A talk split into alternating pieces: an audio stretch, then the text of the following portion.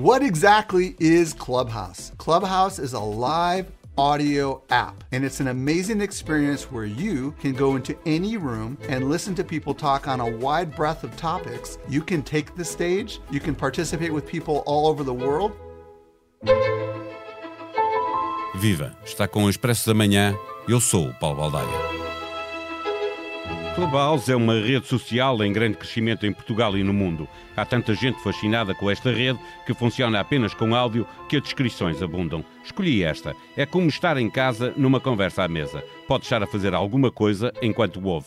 Faço um parêntese nesta descrição para salientar que uma das vantagens desta rede social é que a utilização em exclusivo do áudio torna compatíveis estas conversas com todas as outras atividades que esteja a fazer em casa, no café ou no trabalho. O mais difícil será mesmo manter conversas simultâneas. Mas se estiver muita gente na conversa e houver alguém com quem lhe apetece debater um determinado ponto de vista, pode sempre abrir uma sala ao lado e convidar essa pessoa. Se é membro deste clube, é porque tem um iPhone e recebeu um convite. Esta sensação de exclusividade e estar de clube elitista, segundo os especialistas de marketing, tem ajudado a fazer crescer o número de utilizadores de 1 de janeiro a 5 de fevereiro, beneficiando de vários eventos virais, passou de 600 mil utilizadores para 6 milhões, um crescimento de 1000% em pouco mais de um mês. Dois desses utilizadores estarão hoje à conversa connosco: o jornalista Flávio Nunes e o ex-comissário europeu Carlos Moedas. Viva eh, Carlos Moedas, muito obrigado pela disponibilidade para partilhar connosco a sua experiência nesta rede social. Eh, o que o atraiu no eh, Clubhouse? A ideia de que as conversas se fazem falando e não em frases curtas como o Twitter, longos textos com imagem no Facebook ou imagens com textos curtos no Instagram ajuda a explicar a atração de tanta gente por esta nova rede social? Uh, é verdade, eu, eu, penso que aquilo que me interessou, e eu sou um engenheiro, gosto de, destas uh, novas tecnologias, foi ver como é que o mundo está a mudar, não é? Nós vimos de uma altura em que o Facebook era o longo texto, como diz, para o texto curto no Twitter, para a fotografia no Instagram e agora para a voz.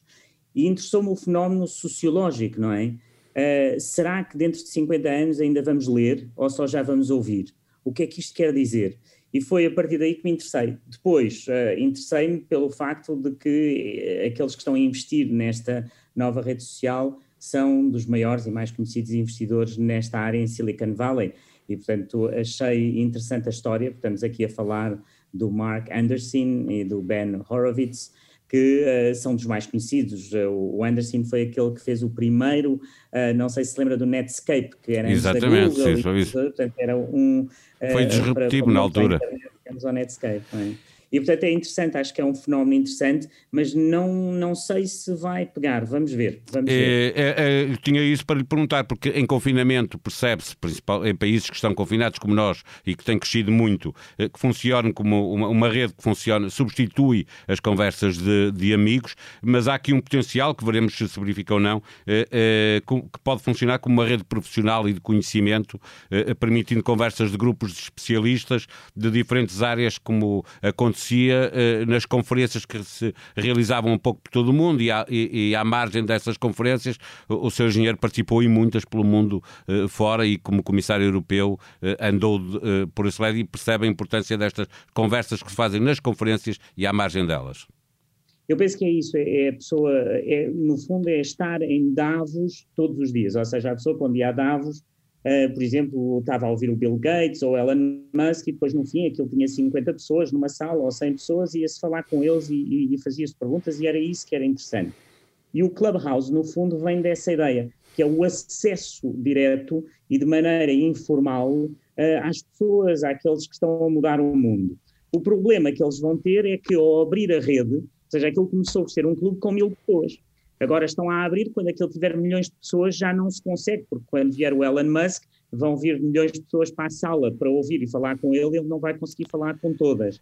E portanto eu acho que pode haver aqui depois uma crise de crescimento que é, uh, o interesse do Clubhouse era ser um clube em que a pessoa poderia falar com pessoas que normalmente não podem no seu dia a dia, uh, e foi aí que se viu que o Elon Musk e todos, uh, o Zuckerberg, eles todos se inscreveram no Clubhouse e isso levou muita gente a inscrever-se no Clubhouse. E, portanto, Era, tem esse, esse fenómeno. Era como se fosse possível toda a gente de repente poder ir a Davos e não era, não é? Uh, uh, só, uh, e aqui também existe essa ideia de convites, provavelmente vai ter que regredir em número de pessoas para voltar à lógica com que nasceu, permitindo isso que nos estava a dizer de ter Davos mais vezes ao longo do ano. a sua vida profissional ligada à inovação permite-lhe olhar de um local privilegiado para o que vai acontecendo nas áreas do, das TIC, tirando a China, que já vai entrando no mercado global, por exemplo, com o TikTok, eh, eh, estes gigantes aparecem sempre nos Estados Unidos eh, e a Europa vai marcando passo. Eu penso que isso é verdade, mas não sei se será a verdade do futuro. Ou seja, quando a internet começou, a Europa estava à frente. O Tim Berners-Lee era europeu, estava na Suíça, depois a Nokia, a Siemens, as infraestruturas da internet são europeias.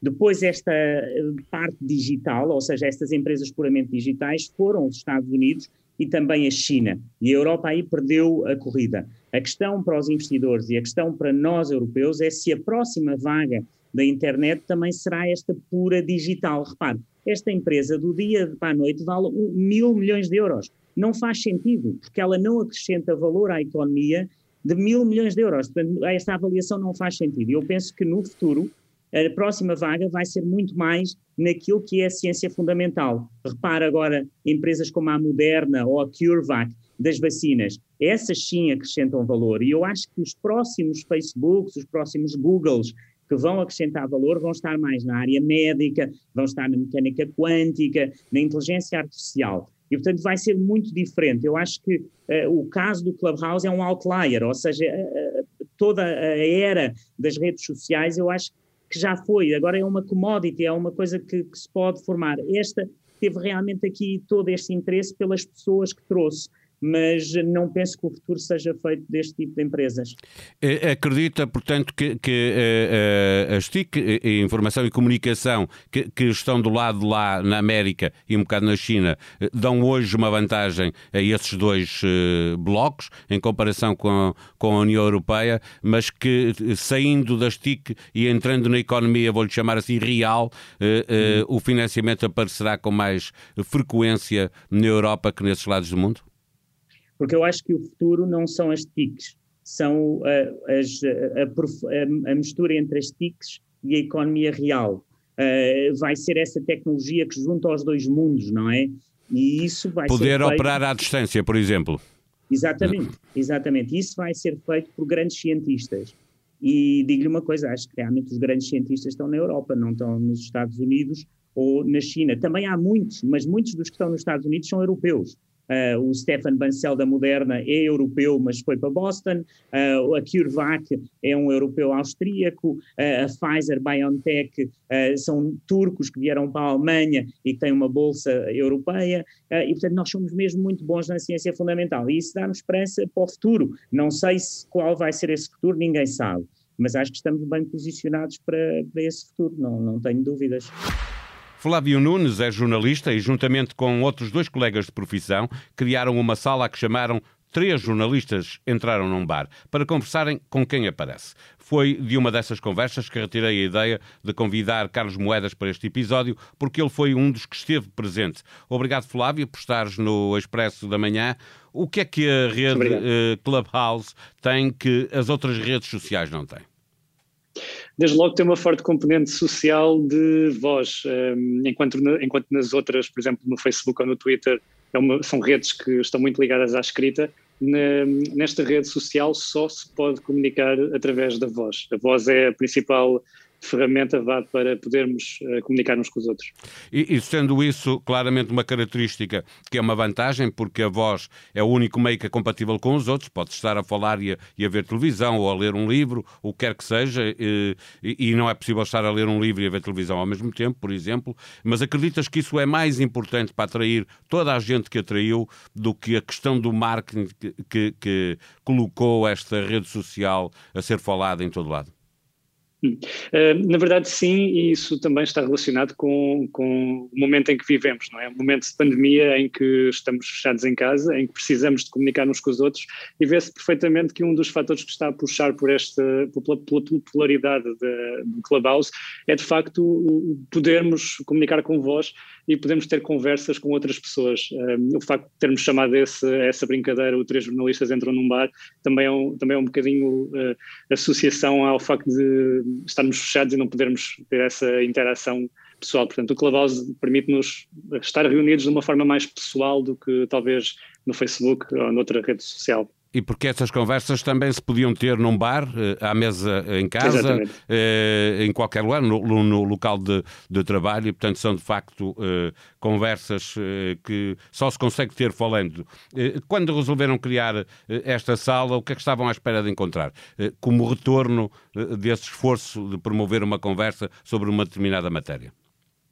Nós vimos que o Clubhouse estava a crescer em popularidade e, e, vimos que havia ali uma oportunidade de criar conteúdo, possivelmente para um, um grupo alargado de pessoas que, que, estavam à procura de conversas em português. Havia muitas conversas em inglês e o Diogo de Andrade, a Catarina Marques Rodrigues e eu decidimos associar-nos e, e, lançar uma espécie de conversa sobre jornalismo naquela rede social.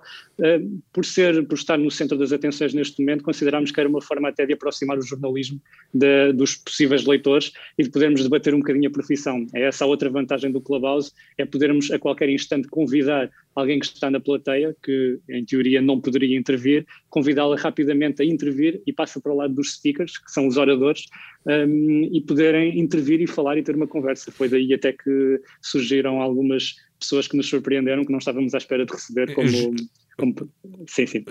Essa parte de gerir as conversas já lá vamos, porque eu queria te perguntar eh, se eh, esse bar já abriu eh, pelo menos duas vezes. Vocês mantêm a vontade e a intenção de abrir o bar mais vezes para outras conversas? Sim, por exemplo, um, temos, fizemos na, na, semana passada, vamos, fizemos novamente no fim de semana, no domingo, uh, uma conversa que era suposto durar hora e meia, acabou por, por alastrar-se até, até à uma da manhã, sempre com, com conversa, falar-se de tudo e mais alguma coisa, desde o empreendedorismo às empresas, ao jornalismo, um, à atualidade. Um, vamos continuar sem, sem grande compromisso. Temos... eh, Perguntava-te há pouco, ou, ou, lancei a pergunta para fazer depois, eh, eh, gerir as conversas onde quem ouve a certa altura também quer uh, falar uh, tem sido fácil, é fácil, ou há, quando há demasiada gente, há sempre frustrações que vão existir? Um, há neste momento ainda alguma qualidade nessa parte, porque um, quem intervém normalmente respeita a sua vez de falar. Um, quem está a ouvir pode tem um botão que pode carregar para levantar a mão, como há, como há por exemplo no Zoom, e o moderador pode ser uma ou várias pessoas, pode decide então chamar a pessoa para, para a parte dos oradores ou então não aceitar. Uma das coisas que eu pessoalmente faço é como eu não sei muitas vezes quem é que estou a chamar para ou quem é que estou a aceitar na, na parte de, do orador, um, fico sempre com o dedo uh, no botão para expulsar caso haja alguma, alguma situação menos uh, confortável.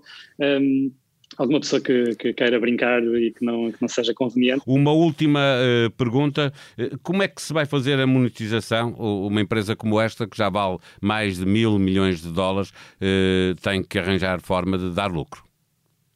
Neste momento ainda não é claro a forma como o Clubhouse pretende uh, ganhar dinheiro. Uma das formas que tem, que tem, sido avançada e ponderada será certamente o modelo das subscrições. Uh, Diz-se que os fundadores uh, não, não são muito apreciadores do modelo de publicidade, como tem, por exemplo, o Facebook ou o Twitter. Uma das formas poderá ser pagar para aceder à aplicação ou pagar para ter acesso a alguns clubes ou algumas salas específicas.